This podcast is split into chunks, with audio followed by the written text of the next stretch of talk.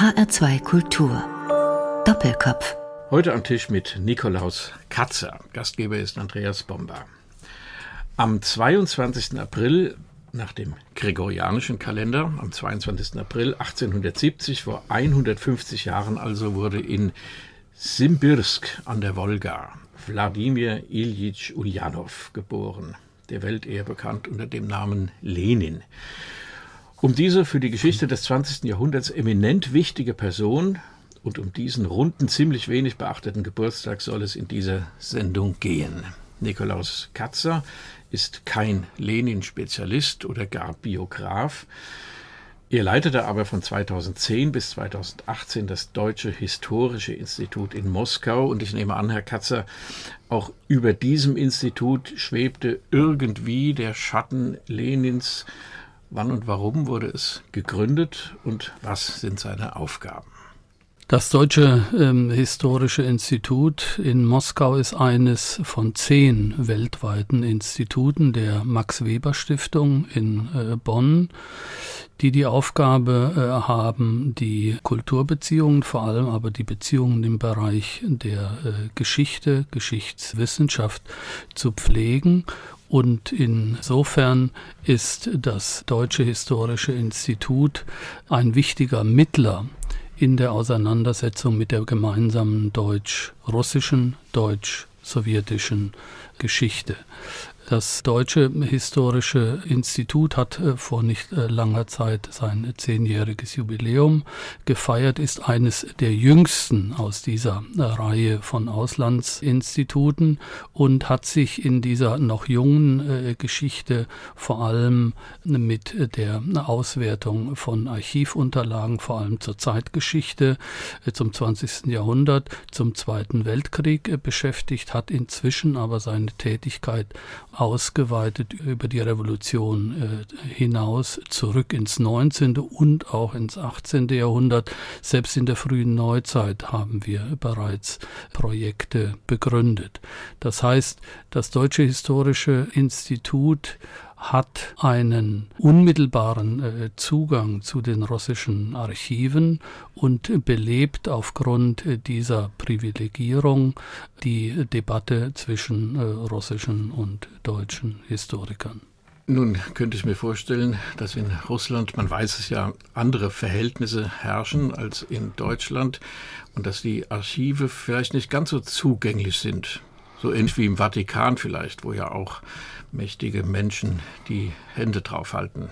Die Öffnung der Archive hat in den letzten äh, 30 Jahren Konjunkturen erlebt. In der Zeit der Perestroika unter Gorbatschow öffneten sie sich sehr weit. Es wurden also sehr viele unbekannte äh, Dokumente auch äh, publiziert in Sammelbänden, aber vor allem in der Presse wurden sie äh, diskutiert und es folgten äh, dann aber eben Zeiten der Rücknahme dieser Zugangsgewährung und im Augenblick ist es sicherlich äh, so, dass es schwieriger äh, geworden ist, an bestimmte Bestände heranzukommen. Es sind einige Umgruppierungen äh, vonstatten gegangen. Es wurde ein sogenanntes Präsidentenarchiv geschaffen, in dem alle wichtigen zentralen, vor allem geheimen Dokumente gesammelt äh, wurden. Von dort sind inzwischen einige Bestände wieder in die staatlichen Archive zurückgekehrt. Aber das äh, Deutsche Historische Institut hat stets Wege gefunden, bestimmte äh, Bestände zu erschließen und wie äh, jüngst bei Wehrmachtsakten auch für die internationale Forschung online zu stellen. Kommen wir mal zu dieser Person Lenin, die ja ihren 150. Geburtstag feiert. Und wenn wir daran denken, dass Ludwig van Beethoven seinen 250. Geburtstag feiert und welcher Rummel darum gemacht wird, zu Recht oder zu Unrecht, das wollen wir jetzt mal offen lassen. Bei Lenin merkt man irgendwie wenig. Die Person ist so nicht im Vordergrund, interessiert im Augenblick anscheinend niemanden. Warum heißt er eigentlich Lenin? Das ist ja ein Pseudonym, oder wie kann man das bezeichnen, wenn er eigentlich Ulyanov heißt? Ja. Es ist in der russischen revolutionären äh, Bewegung äh, üblich gewesen, mit solchen äh, Pseudonymen zu operieren, zu publizieren. Vor allem Lenin hat sehr viel geschrieben und eben auch versucht, sehr vieles zu publizieren. Das hat er von Beginn an unter Pseudonymen gemacht, nicht nur äh, Lenin, das ist ein späteres und dann dauerhaftes äh, Pseudonym geworden. Die Wahl von äh, Pseudonymen diente der Konspiration. Manche Revolutionäre wechselten sehr häufig ihre Decknamen, um äh, möglichst unbehelligt äh, publizieren oder agieren zu können im Untergrund. Lenin ist natürlich eine herausragende Persönlichkeit der Geschichte, aber dieser Weg in die Revolution beziehungsweise an die Spitze eines neu gegründeten Staates ist ihm nicht vorgezeichnet gewesen. Eher hätte man von ihm eine Karriere als beispielsweise als Jurist äh, erwartet. Er äh, stammt aus einer durchaus geordneten Familie. Sein Vater war Schulinspektor. Lenin äh, studierte und hatte im Grunde durchaus Perspektiven für eine Beamtenlaufbahn. Er ist 1870 geboren, bevor es zu revolutionären Ereignissen in Russland gab, das ja damals vom Zaren regiert wurde, unter einem strengen Regiment. Zum Schluss einem Zaren, der auch mit einer hessischen Prinzessin verheiratet war. Das wollen wir in Klammern auch mal erwähnen, hat also ein bisschen schon Bezug auch zu unserem Land, zu unserer Gegend. Gibt es einen Punkt, an dem man festmachen kann, dass Lenin von dieser Karriere, wie Sie gesagt haben, also die hätte sein können im Apparat des Landes, in der Verwaltung, dann zu einem aufmüpfigen, abtrünnigen, wie man das bezeichnen will, wurde? Eine wichtige Rolle spielt sicherlich, dass sein Bruder Alexander in der revolutionären äh, Bewegung bereits aktiv gewesen ist und die Familie relativ spät davon erfuhr, im Grunde zu einem Zeitpunkt, als das Leben dieses Bruders bereits gefährdet war. Er war in Pläne für ein Attentat auf den Zaren Alexander III. Äh, involviert und wurde verhaftet und auch äh, hingerichtet. Man nimmt an, dass das für Lenins Entscheidung, sich in die revolutionäre Bewegung zu äh, begeben und alles für einen Aufstand, für eine äh, Revolution in Russland äh, zu tun, was in seiner Steht, dass eben diese Erfahrung der Hinrichtung des Bruders eine wichtige Rolle spielte. Er ist wohl aber auch äh, durchaus selbst aufmüpfig äh, gewesen, schon in der Schule, vor allem aber in der äh, Universität in äh, Kasan wurde immer mal wieder relegiert, später auch verbannt, so dass hier die Weichen im Grunde schon in der Universitätszeit in Richtung auf eine Untergrundkarriere gestellt worden sind. Darüber wollen wir weitersprechen, Herr Katzer, nach der ersten Musik, die Sie mitgebracht haben. Jelena Frolova ist, äh, steht in einer sehr langen Tradition von Sängerkultur.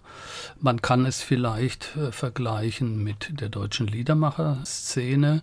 Diese Bardenkultur, wie sie auch äh, genannt wird, hat ihre Hochzeit seit den späten 50er Jahren, im Grunde seit der späten Tauwetterzeit in den 60er und 70er Jahren. Jelena Frolova führt die diese Tradition nun in postsowjetischer Zeit fort. Sie ist sehr vielseitig. Sie spielt auch ein altes russisches Instrument, die Gusli, und singt dazu. Ein weiteres Merkmal ist, dass sie Gedichte berühmter russischer Dichterinnen und Dichter vertont und äh, singt und das ist für die Kommunikation mit dem Auditorium stets sehr wichtig, weil der Erkennungseffekt bei diesen vertonten äh, Gedichten sehr hoch ist. Тогда, когда любови с нами нет, Тогда, когда от холода горбат, Достань из чемодана пистолет, достань И заложи его в ломбард. Купи на эти деньги патефоны Где-нибудь на свете потанцуй стрелки нарастает перезвонах ручку Патефона поцелуй да. Слушайте совета скрипача Как следует стреляться с горяча Не в голову, а около Живите, только плача и крича Streicherromanze oder auch Geigerromanze. Ein Stück von Jelena Frolova. Mitgebracht hat Nikolaus Katzer, der emeritierte Direktor des Deutschen Historischen Instituts in Moskau. Wir sprechen in Doppelkopf in H2 Kultur über den 150. Geburtstag von Lenin, so das Pseudonym von Wladimir Ilyich Ulyanov, geboren 1870. Herr Katzer, Florian Illis hat einen Bestseller geschrieben, der hieß, glaube ich, 1913. Und irgendwo in diesem Buch beschreibt er eine Szene, in der im Park des Schlosses Schönbrunn in Wien zwei einst weltgeschichtlich werdende Persönlichkeiten sich hätten treffen können, nämlich ein gewisser Hitler und ein gewisser Lenin.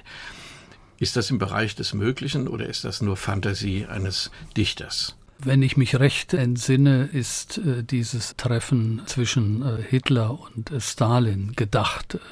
Also hypothetisch ist dieses äh, Treffen möglich äh, gewesen. Natürlich weiß man nicht, ob die Herren sich tatsächlich gesehen oder vielleicht auch auf einer Bank nebeneinander gesessen haben. Es ist aber einer dieser möglichen welthistorischen äh, Momente, die natürlich sehr faszinierend sind. 1913 ist in vielfältiger vielfältiger Hinsicht und das hat äh, Florian Illis sehr gut eingefangen.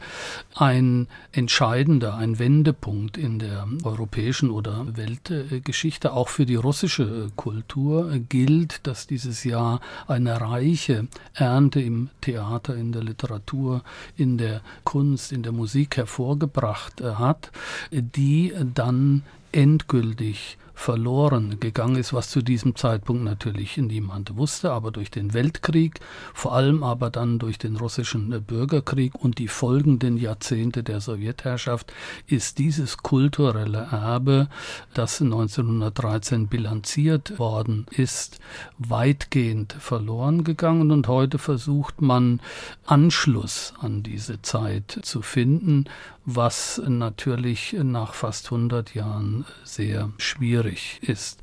Für Lenin hat es mehrere solche weichen Momente gegeben. Wenn er beispielsweise um 1900 seine Untergrundkarriere beendet äh, hätte, wäre er als mehr oder weniger aufsehenerregender Landwirtschaftsexperte in die Geschichte eingegangen und dann äh, vergessen worden, denn bis dahin hatte er vor allem ökonomische Studien zur Lage der, der russischen Bauernschaft veröffentlicht.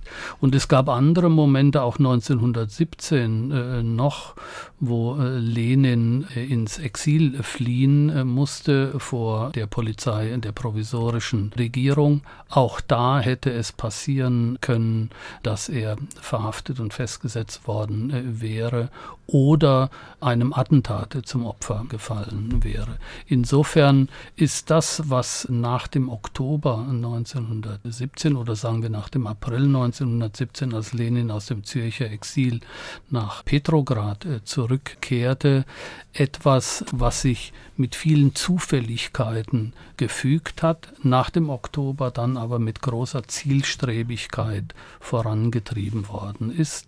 Eine Revolution in einem rückständigen Land. Diese Reise von Zürich nach Petrograd ist ja nicht ohne Brisanz. Ein Flugzeug gab es damals nicht, man musste mit dem Zug fahren. Lenin fuhr im, wie es heißt, verplombten Zug von Zürich eben nach Russland durch Deutschland. Einen anderen Weg gab es nicht.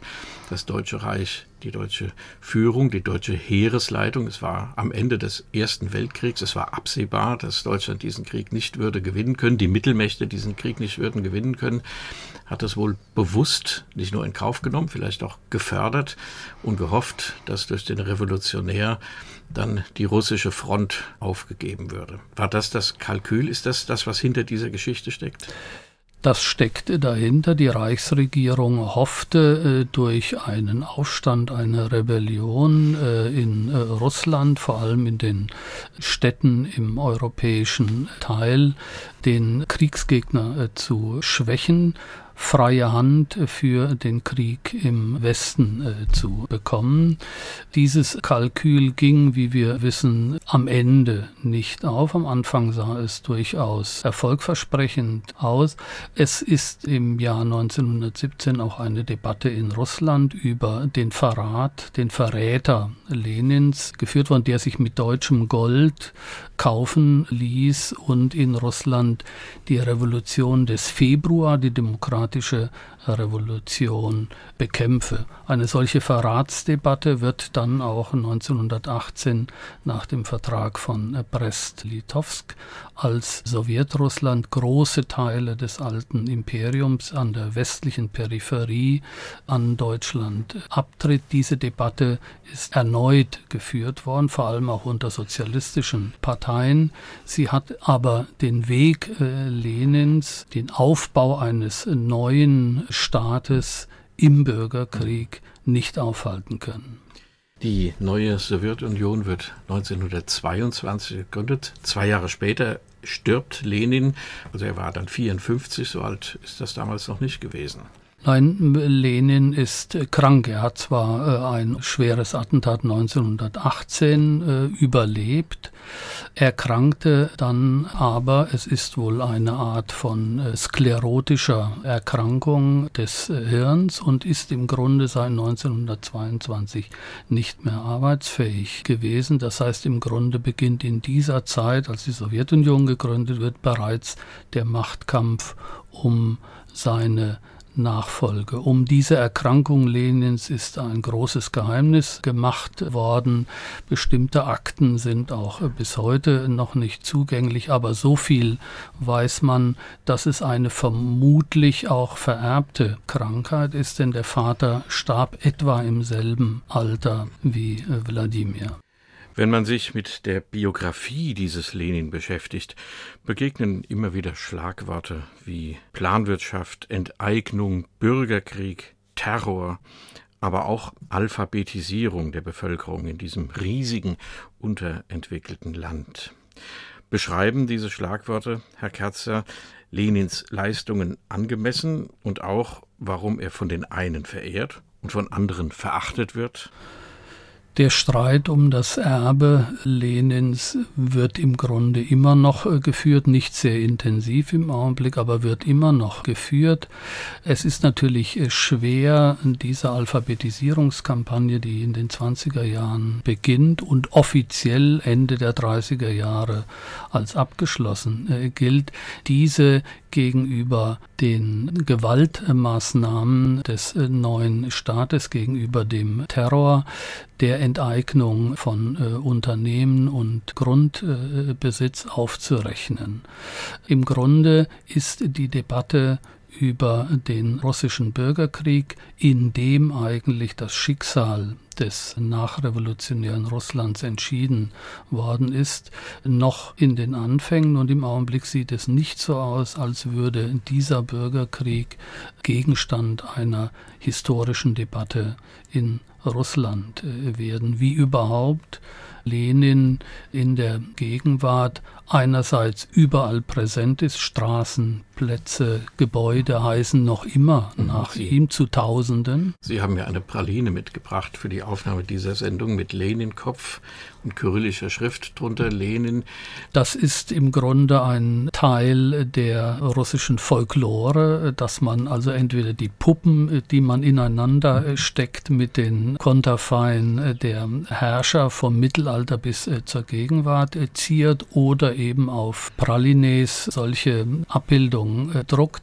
Das ist ein Aspekt der Massenkultur, der sich aus sowjetischer Zeit erhalten äh, hat. Es spricht nicht unbedingt für eine besondere Popularität dieser Figur, sondern für eine Tradition, die vollständig sein äh, soll. Das heißt, im Glied der Kette von Herrschern Russlands von den Anfängen bis zur Gegenwart darf keines fehlen und deswegen ist Lenin dort aufgenommen. Wer ihn heute noch feiert, äh, ist die Kommunistische Partei Russland. Sie hat vor einem Jahr schon begonnen, große Massenveranstaltungen zu planen für den 22. April diesen Jahres. Nun kommt einmal natürlich die Viruskrise äh, dazwischen, aber das ist nur ein Aspekt. Im Augenblick läuft in Russland eine Verfassungsdebatte und, wie die Kommunisten sagen, durch eine Intrige hat man ausgerechnet auf den 22. April, den Geburtstag Lenins, den Volksentscheid über diese Verfassung äh, gelegt. Mehr noch, es wird ein freier Tag sein und ein bezahlter freier Tag, etwas Ungewöhnliches.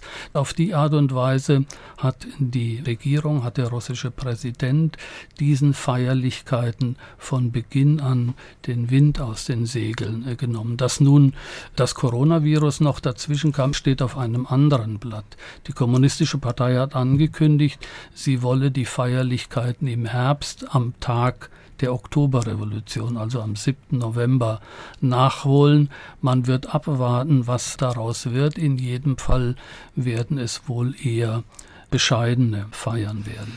Im Augenblick kann man gar nicht mehr sagen, was noch passiert in den nächsten Monaten. Wir machen Herr Katze wieder Musik. Ein Stück eines Liedermachers, so interpretiere ich das, in dem Sinne, wie wir vorhin von Jelena Frolova gehört haben, also ein russischer Liedermacher, Wladimir Wysotsky. Und dann kommen wir nochmal auf Lenin und die Oktoberrevolution und eine in meinen Augen fürchterliche Kantate, die Sergei Prokofjew, immerhin der berühmte Sergei Prokofjew, geschrieben hat. Aber jetzt machen wir erstmal Wysotsky. Morgengymnastik heißt das Stück auf Deutsch. Warum haben Sie es ausgesucht? Wladimir Wysotsky ist einer der ganz berühmten sowjetischen Barden gewesen und er hat ein gewaltiges Oeuvre hinterlassen. Er ist auch Schauspieler gewesen, ein berühmter Schauspieler, sowohl am Taganka-Theater in äh, Moskau wie im Film. Vor allem aber ist er als Liedermacher in Erinnerung geblieben. Manche bezeichnen sein Werk sogar als Enzyklopädie sowjetischen Lebens, weil es so vielseitig ist und viele Aspekte der Alltagskultur aufgreift. Und der Sport ist natürlich mehr als nur einfach Alltagskultur, sondern es ist ein Renommeestück der sowjetischen Kultur, viel bedeutsamer als andere Aspekte, etwa im ökonomischen Bereich, ist der Sport ein Aushängeschild für eine erfolgreiche Sowjetunion gewesen. Und Wysotsky hat einen Kanon von Sportsongs geschrieben. Er wollte im Grunde zu allen wichtigen Disziplinen einen Song schreiben schreiben. Es ist ihm nicht ganz gelungen, aber es sind doch mehrere Dutzend geworden über einen sentimentalen Boxer oder über einen Langstreckenläufer, der zum Sprinter umgeschult äh, werden soll. Und jetzt also habe ich ausgewählt die Morgengymnastik. Sie zeigt natürlich stark ironisiert die Leiden des Sowjetbürgers bei seiner Pflicht sich fit zu halten und jeden Morgen Gymnastik äh, zu betreiben. Aber auch in einem weiteren Kontext wird auch das Gesundheitswesen, in dem Fall sogar ein Virus angesprochen. Ironisch wird auch ein Gelehrter der Akademie der Wissenschaften zitiert, der zur Prophylaxe eher Cognac und Kaffee empfiehlt und nicht die Morgengymnastik.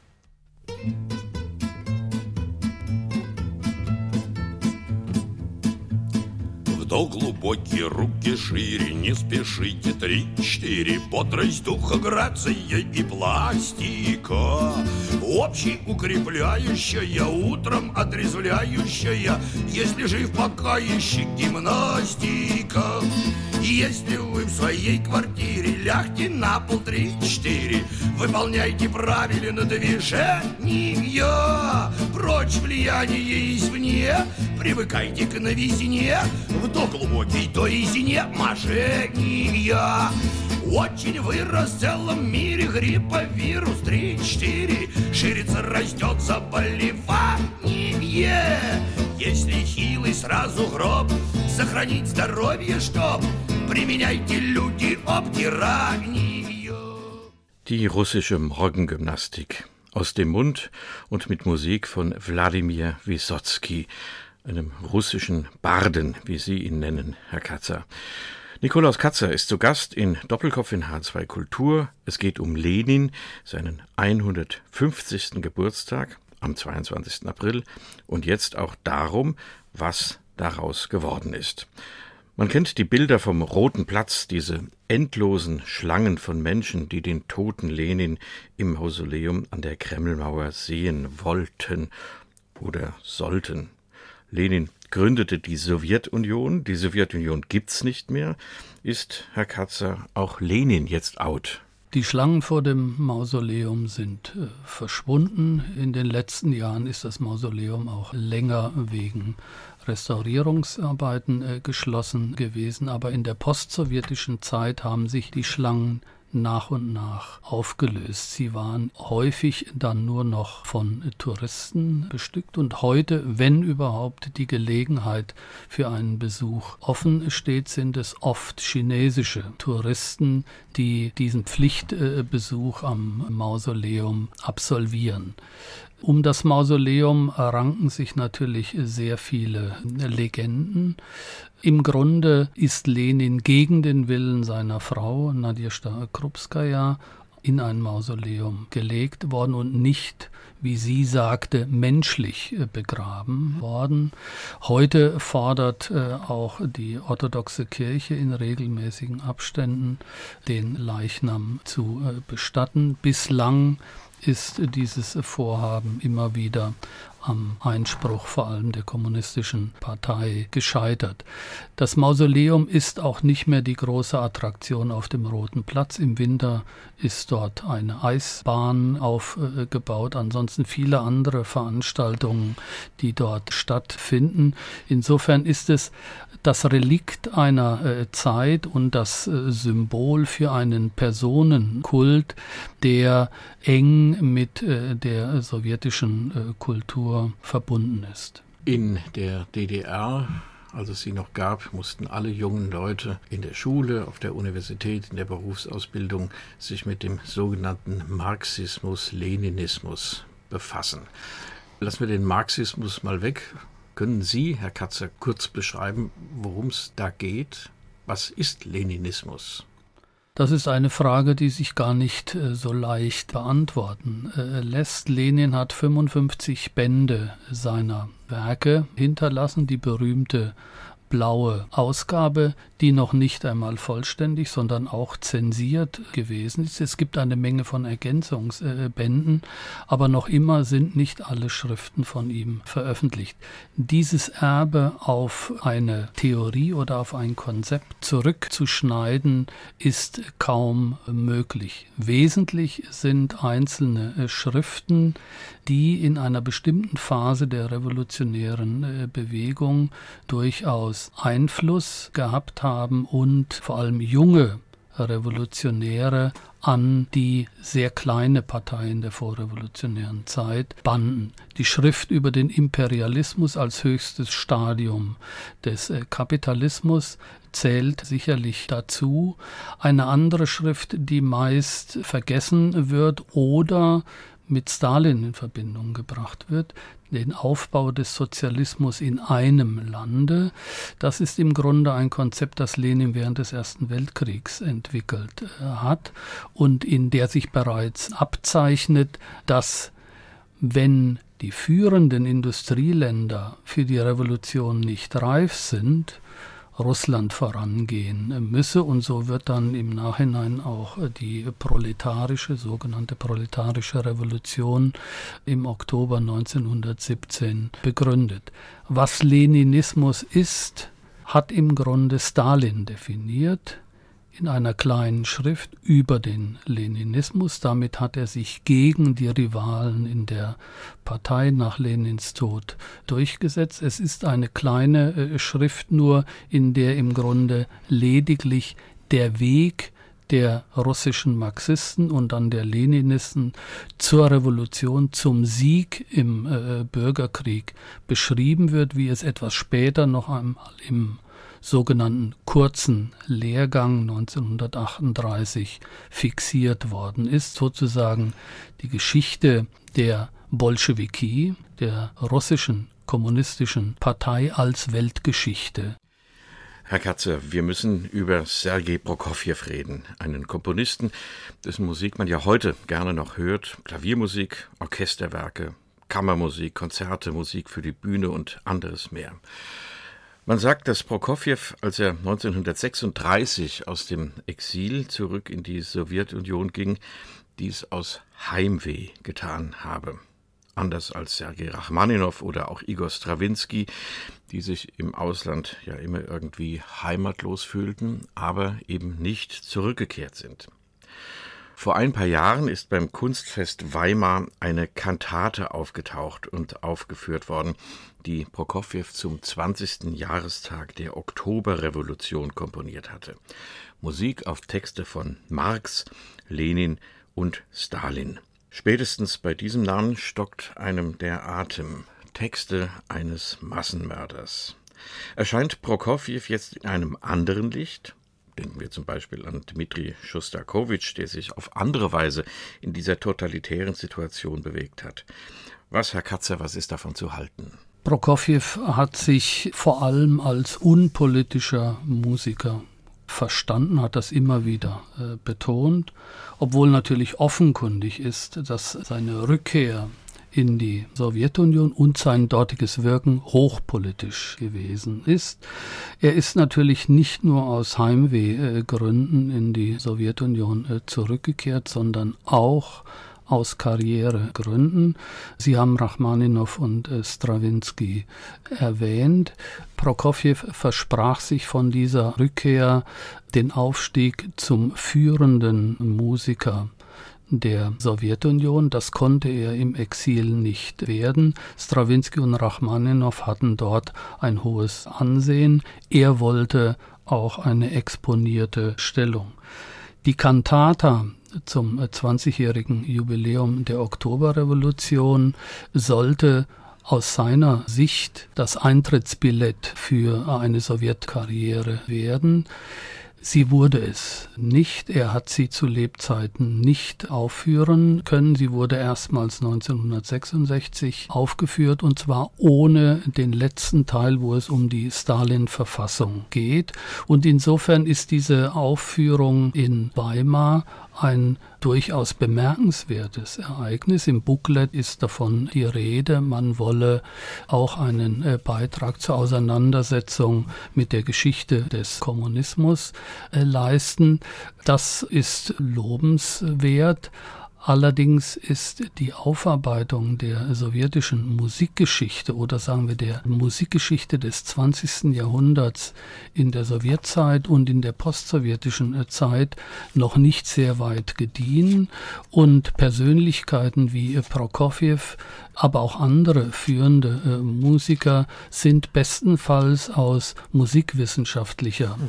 Perspektive bearbeitet worden, aber nicht aus historischer, soziologischer, kulturhistorischer äh, Perspektive. Und das wäre hier bei Prokofjew unbedingt notwendig. Er verstand sich als Alleskönner und er hat eben auch im Zusammenhang mit der Kantate gesagt, das kann ich auch.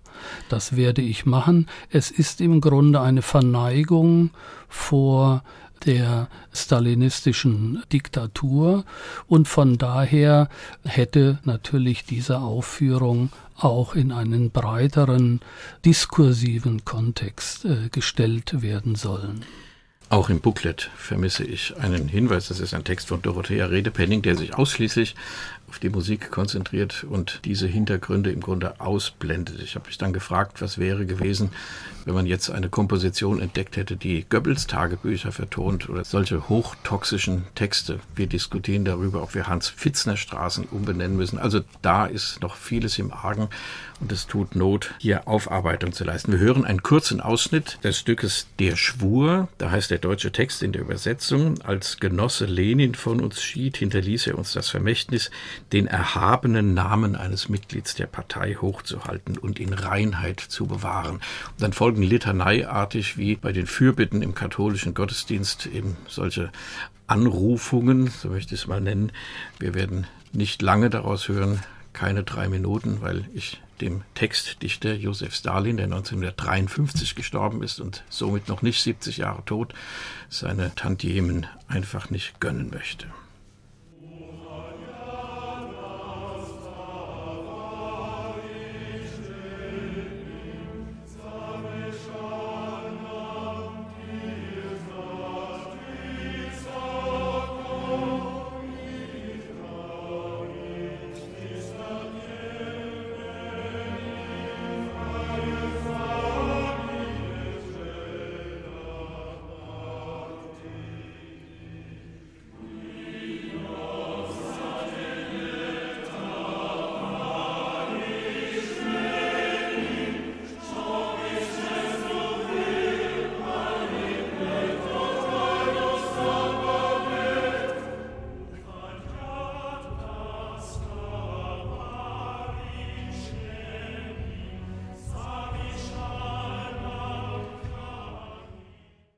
Soweit ein kurzer Ausschnitt aus der Kantate zum 20. Geburtstag, zum 20. Jubiläum der Oktoberrevolution aus der Feder von Sergei Prokofjew in einer Aufnahme vom Weimarer Kunstfest des Jahres 2017 mit der Staatskapelle Weimar, zahlreichen weiteren Ausführenden unter Leitung von Kirill Karabitz. Vorgeschlagen hat Nikolaus Katzer, der Direktor des Deutschen Historischen Instituts in Moskau, IR, im Ruhestand seit 2018.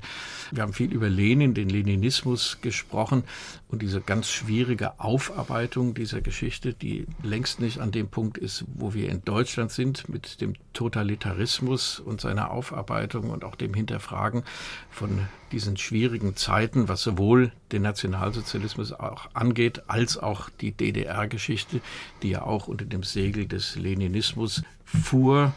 Die Sowjetunion geht voran. Sie haben das beschrieben, was dahinter steckt.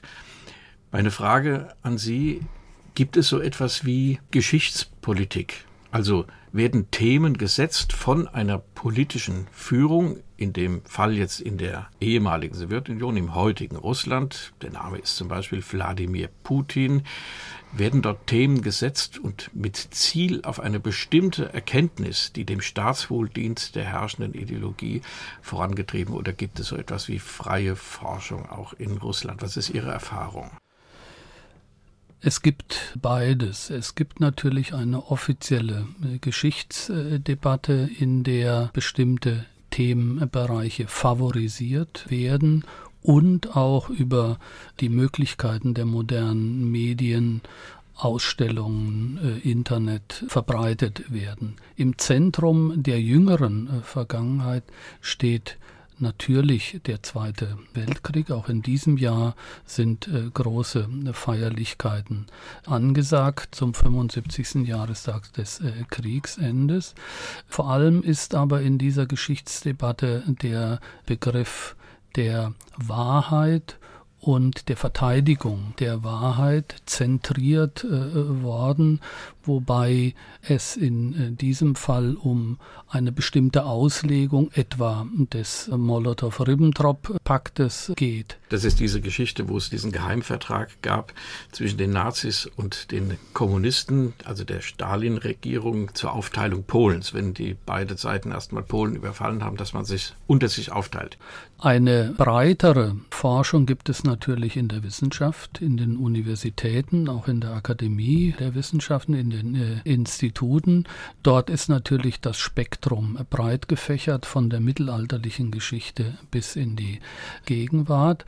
Aber natürlich wäre es wichtig, dass diese wissenschaftliche Debatte durch die Öffentlichkeit, durch eine breite Öffentlichkeit und durch die Medien gestützt und beflügelt äh, würde. Aber so ist es eher, dass die wissenschaftliche Forschung einen Teil für sich bildet und die Geschichtspolitik doch sehr stark vom äh, Staat, von staatlichen Einrichtungen geprägt wird. Bekannt ist ja das Urteil des aktuellen Präsidenten äh, Putin über Lenin, über die Oktoberrevolution. Er hat sie mit einer Atombombe verglichen, bezogen vor allem auf die Nationalitätenpolitik. Von daher ist die äh, Sichtweise äh, des äh, Präsidenten durchaus eindeutig. Allerdings fehlt im Grunde die breite Verankerung historischen Wissens in der Bevölkerung, in den Schulen. Von daher ist Geschichtspolitik und historische Wissenschaft durchaus getrennt zu betrachten. Wir sollten da keinen falschen Zungenschlag aufkommen lassen. Geschichtspolitik gibt es auch bei uns in Deutschland. Gab mhm. es ich nenne als Stichwort die Dolchstoßlegende, die in den 20er Jahren dazu diente, die Weimarer Verfassung, das Weimarer Reich zu destabilisieren, um das mal sehr einfach zu sagen. Ich erinnere an die Fritz-Fischer-Kontroverse um den Ausbruch des Ersten Weltkriegs, wieder aufgeflammt durch das Buch von Christopher Clark, von den Schlafwandlern, der da ganz andere Thesen vertritt und wir diese Dinge etwas entspannter sehen. Inzwischen, es gab in den 80er Jahren den sogenannten Historikerstreit, haben Sie den Eindruck, Herr Katze, dass das schnell wechselt, diese Themensetzung, oder in Russland darauf hinausläuft, vielleicht auch in Form einer Durchhalteparole, dem Land geht es wirtschaftlich auch nicht gut, den Menschen geht es nicht gut, in Form von Durchhalteparolen an die vergangene Größe des Reiches zu erinnern und zu sagen, es wird irgendwann alles wieder gut. Es gäbe ja durchaus äh, die Möglichkeit, glänzende Perioden der eigenen äh, Geschichte zum Gegenstand äh, etwa von äh, Kulturprogrammen äh, zu äh, machen. Aber in dieser Hinsicht ist tatsächlich im Augenblick ein gewisser Stillstand zu beobachten. Und es ist tatsächlich so, dass es den Eindruck macht, man wolle eine Zeit überbrücken und nicht durch kontroverse historische Debatten belasten. Das Verhältnis zur äh, Ukraine ist ein solches äh, Thema, das im Grunde der historischen äh, Aufarbeitung bedarf. Auch der Streit um den äh, Zweiten Weltkrieg, um die Auslegung einzelner Schlachten und einzelner Entscheidungen der äh, militärischen und politischen Führung ist nicht so eindeutig, wie es äh, gelegentlich erscheint. Die jüngste äh, Debatte dreht sich vor allem um solche Fehlleistungen, die in den äh, westlichen äh, Medien auftauchen, dass also die Befreiung etwa von Auschwitz durch die Alliierten erfolgt sei, das heißt eine eindeutige Leistung der Roten Armee relativiert wird. Das heißt, hier ist äh, die russische äh, Politik sehr empfindlich und darum drehen sich viele Debatten. Eine große historische Debatte hat es um den Stalinismus äh, gegeben, die ist aber weitgehend äh, abgeflaut. Inzwischen hat sich die historische Wissenschaft mehr der spätsowjetischen Zeit zugewandt oder eben früheren Epochen, etwa dem 18. Jahrhundert, wo die russische Wissenschaft sehr gut aufgestellt ist. Aber das liegt eben auch jenseits des Interesses der Geschichtspolitiker. Nikolaus Katzer, bis 2018 Direktor des Deutschen Historischen Instituts in Moskau.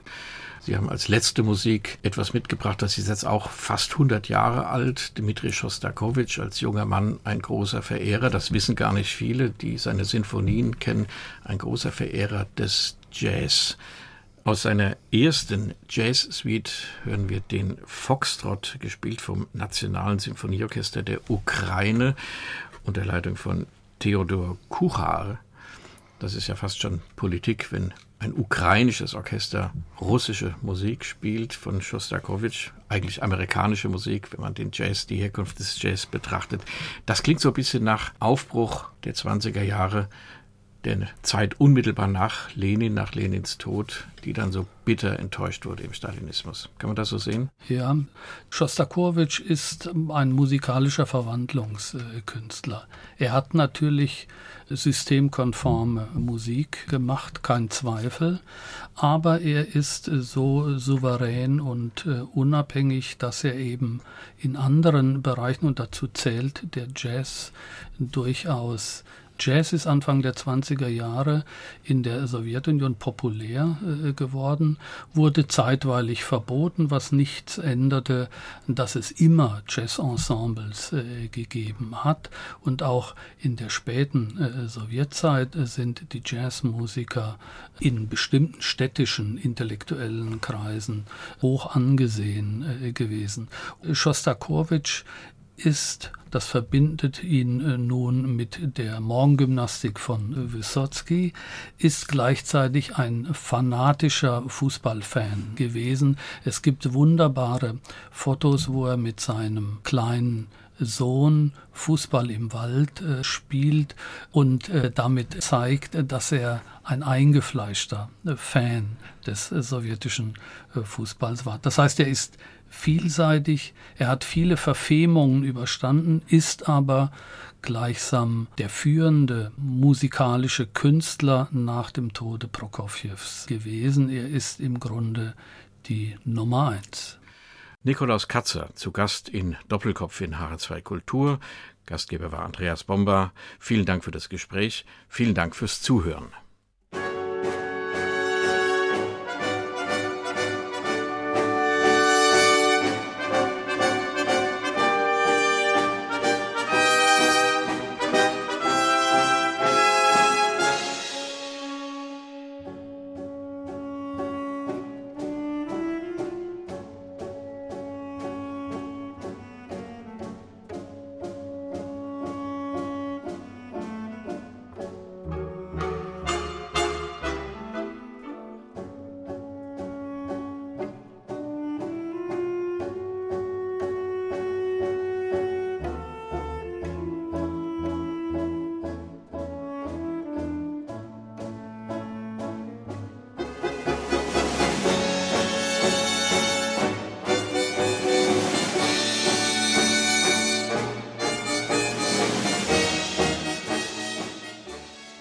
Das war HR2 Kultur Doppelkopf. Aus urheberrechtlichen Gründen müssen wir Musiktitel in unserem Podcast-Angebot ausblenden.